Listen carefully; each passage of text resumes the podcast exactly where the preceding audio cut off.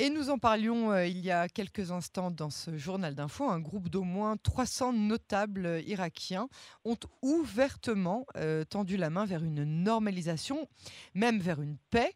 Euh, avec Israël, une réalité assez surprenante qui va nous être décryptée par le docteur Meir Masri. Bonsoir Meir. Bonsoir Yaël.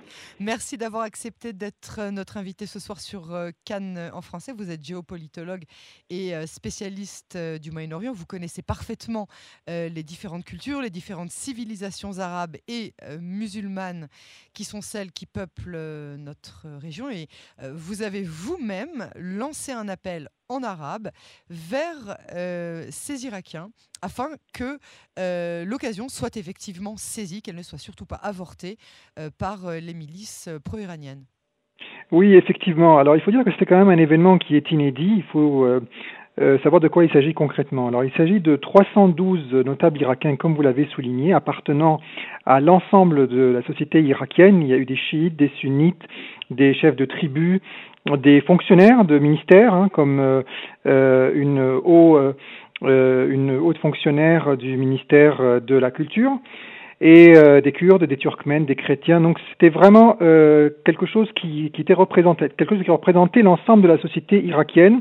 La conférence a eu lieu à Erbil, la capitale du Kurdistan irakien, mais les participants étaient majoritairement arabes, hein, donc il ne faut pas faire l'erreur. Il faut dire qu'il n'y a pas de contentieux entre euh, Israël et l'Irak, il n'y en a jamais eu, euh, et, par conséquent, il n'y a pas cette haine, cet antisémitisme et cette israélophobie que l'on peut trouver dans euh, plusieurs pays proches d'Israël, d'autant plus que l'Irak actuel est un pays démocratique, malgré les, ingérences iraniennes, malgré l'insécurité qui règne et malgré le chaos euh, que connaît ce pays.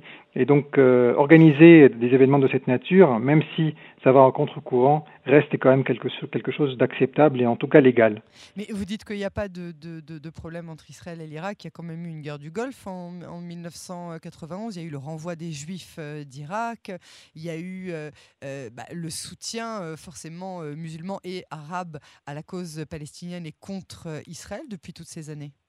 Effectivement, il y a eu des événements euh, dont ont souffert les, juifs irakiens par le passé. C'était le fait de régimes panarabes extrémistes, notamment baasistes, qui avaient pris le pouvoir dans ce pays.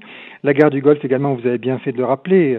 Euh, Saddam Hussein avait euh, cherché à provoquer Israël pour provoquer une réaction israélienne et se montrer comme quelqu'un qui défendait le panarabisme contre euh, contre Israël et, le sionisme, et cela n'a pas marché. Néanmoins, il n'y a pas de contentieux territorial, il n'y a pas de frontières communes, il n'y a pas de territoire revendiqué par euh, l'État irakien, et donc il n'y a pas de, de, de problème euh, matériel, si vous voulez, qui empêcherait d'aller en avant. D'autant plus que l'Irak est un pays d'une grande diversité. Vous savez, en Irak, il y a une dizaine de religions, des religions dont on n'a jamais entendu parler avant la guerre d'Irak de 2003. Il y a une multitude de communautés également euh, ethniques et linguistiques. Euh, et, donc ce n'est pas seulement une question d'Arabes et de Kurdes, c'est un très grand pays avec euh, plusieurs grandes civilisations. Et dans cette diversité irakienne, dans cette mosaïque irakienne, eh bien Israël a beaucoup, beaucoup d'amis, et parmi toutes les communautés, y compris chez les chiites. Il ne faut pas faire l'erreur et considérer que les chiites seraient plus hostiles à Israël que les sunnites dans le contexte actuel, parce que le régime iranien est un régime qui se revendique de l'islam chiite, mais il faut dire que nous avons beaucoup d'amis parmi les chiites euh, du Moyen-Orient. Notamment le principal pays allié d'Israël dans la région est un pays à majorité chiite, c'est l'Azerbaïdjan. Je pense également à l'opposition iranienne à l'étranger et enfin à nos amis euh, chiites euh, en Irak. Donc les chiites ne sont pas fondamentalement anti-israéliens, au contraire, nous avons beaucoup d'amis parmi les chiites irakiens et cette conférence d'Erbil nous l'a bien démontré. Et alors, euh, est-ce qu'on parlerait, parce que c'est vous le premier qui aviez euh, soulevé euh, déjà hein, au mois de juillet, avant même la signature des accords d'Abraham, la, différence entre traité de paix et normalisation, et on parlait effectivement, par exemple, avec le tout premier pays, avec les, les, Émirats arabes unis, de normalisation, puisque nous n'étions pas en guerre. Donc là, moi, je pensais qu'on était en guerre avec l'Irak. Est-ce qu'on parle d'un traité de paix ou alors est-ce qu'on parle de normalisation avec l'Irak? Non, on parlerait d'un traité de paix parce que la constitution irakienne euh, considère Israël comme un pays ennemi. C'est ah, toujours le cas. Et parce qu'Israël, l'Irak a également participé à la guerre israélo-arabe de 1948, la guerre d'indépendance d'Israël, en envoyant des réservistes via la frontière jordanienne, mais aussi mais aussi à participer à l'effort de guerre arabe euh, durant plusieurs euh, conflits. Donc oui, il y a un état de guerre entre les deux pays, et pour que cet état de guerre cesse, eh bien, il faut qu'il y ait un traité de paix.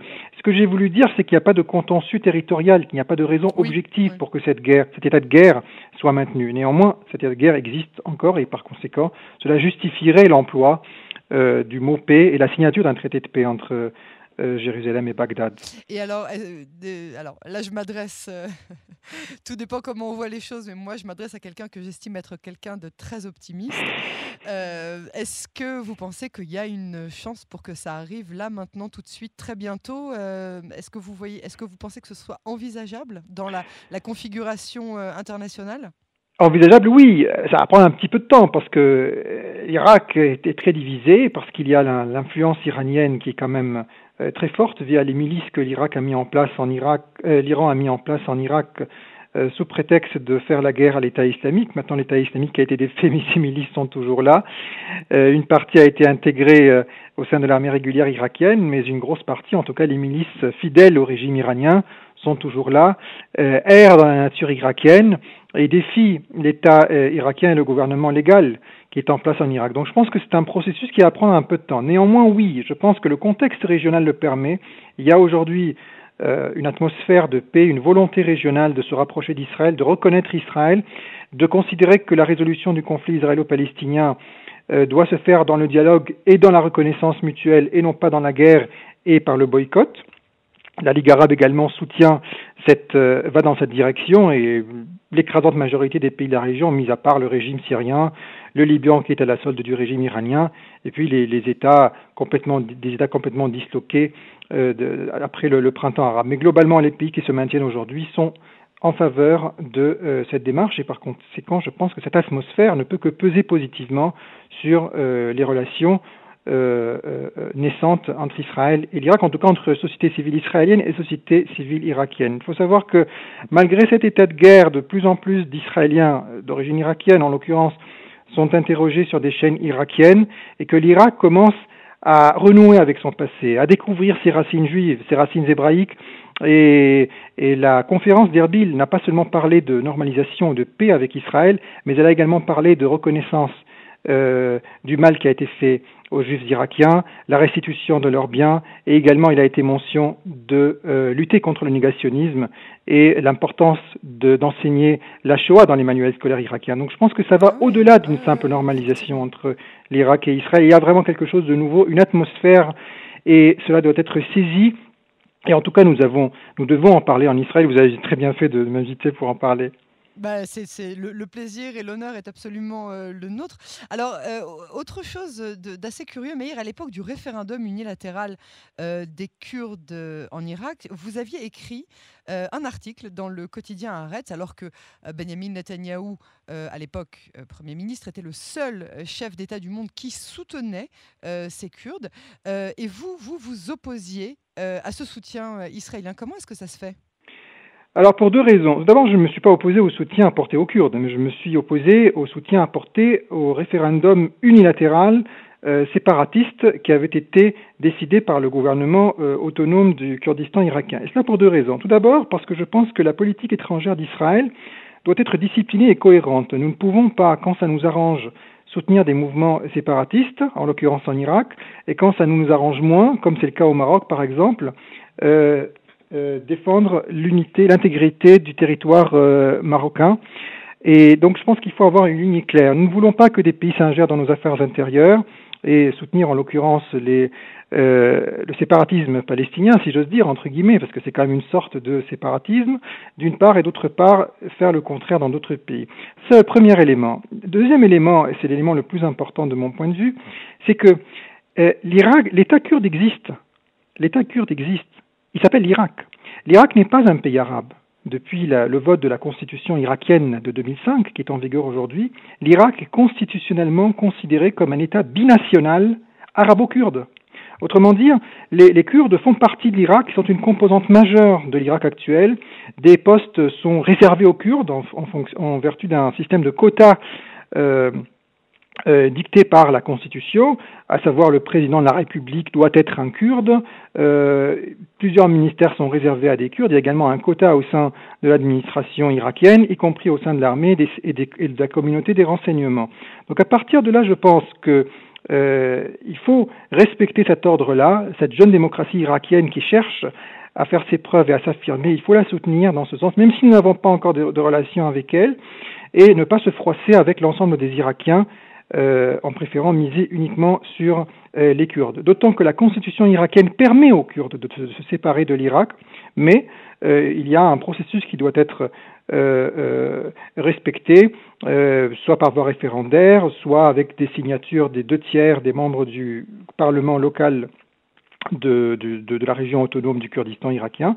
Et le problème avec ce référendum, d'il y a quelques années, c'est que justement, il avait euh, défié euh, ces dispositions et il avait été organisé de façon unilatérale, appelant à la séparation par la force, ce qui est absolument anticonstitutionnel. Et donc, de mon point de vue, Israël n'avait pas à s'ingérer dans les affaires irakiennes et à soutenir cette tendance-là, qui d'ailleurs n'était pas unanime même au sein des Kurdes d'Irak. D'accord, donc selon vous, Israël n'avait absolument pas d'intérêt ni de, de, de, de, bonnes raisons de, se prononcer au sein de ce, litige lui-même? Oui, oui, oui, oui, je pense que oui. C'est-à-dire que si les Kurdes décident de, créer leur État et que cet État voit le jour, effectivement, nous serons les premiers à les reconnaître et nous devons les soutenir, les appuyer. Néanmoins, euh, les soutenir à se séparer de façon illégale, unilatérale, alors que la constitution irakienne leur permet de se séparer autrement, et alors même qu'il n'y a pas de consensus kurde en Irak sur cette question, je pense que c'était là une erreur euh, euh, stratégique de mon point de vue. Et c'était uniquement pour défier l'État irakien parce qu'il ne nous reconnaît pas et parce qu'il est en accointance avec le régime iranien. Mais je pense que cela ne suffit pas pour prendre euh, des décisions aussi importantes et, surtout irréversibles. Eh oui. Docteur euh, Meir Masri, je vous remercie vraiment beaucoup pour ce euh, décryptage et puis qui sait peut-être d'ici peu, pourquoi pas envisager comme on envisage aujourd'hui un week-end aux Émirats arabes unis, peut-être un week-end à Bagdad. merci pour votre analyse et à très bientôt sur... À très bientôt, merci à vous.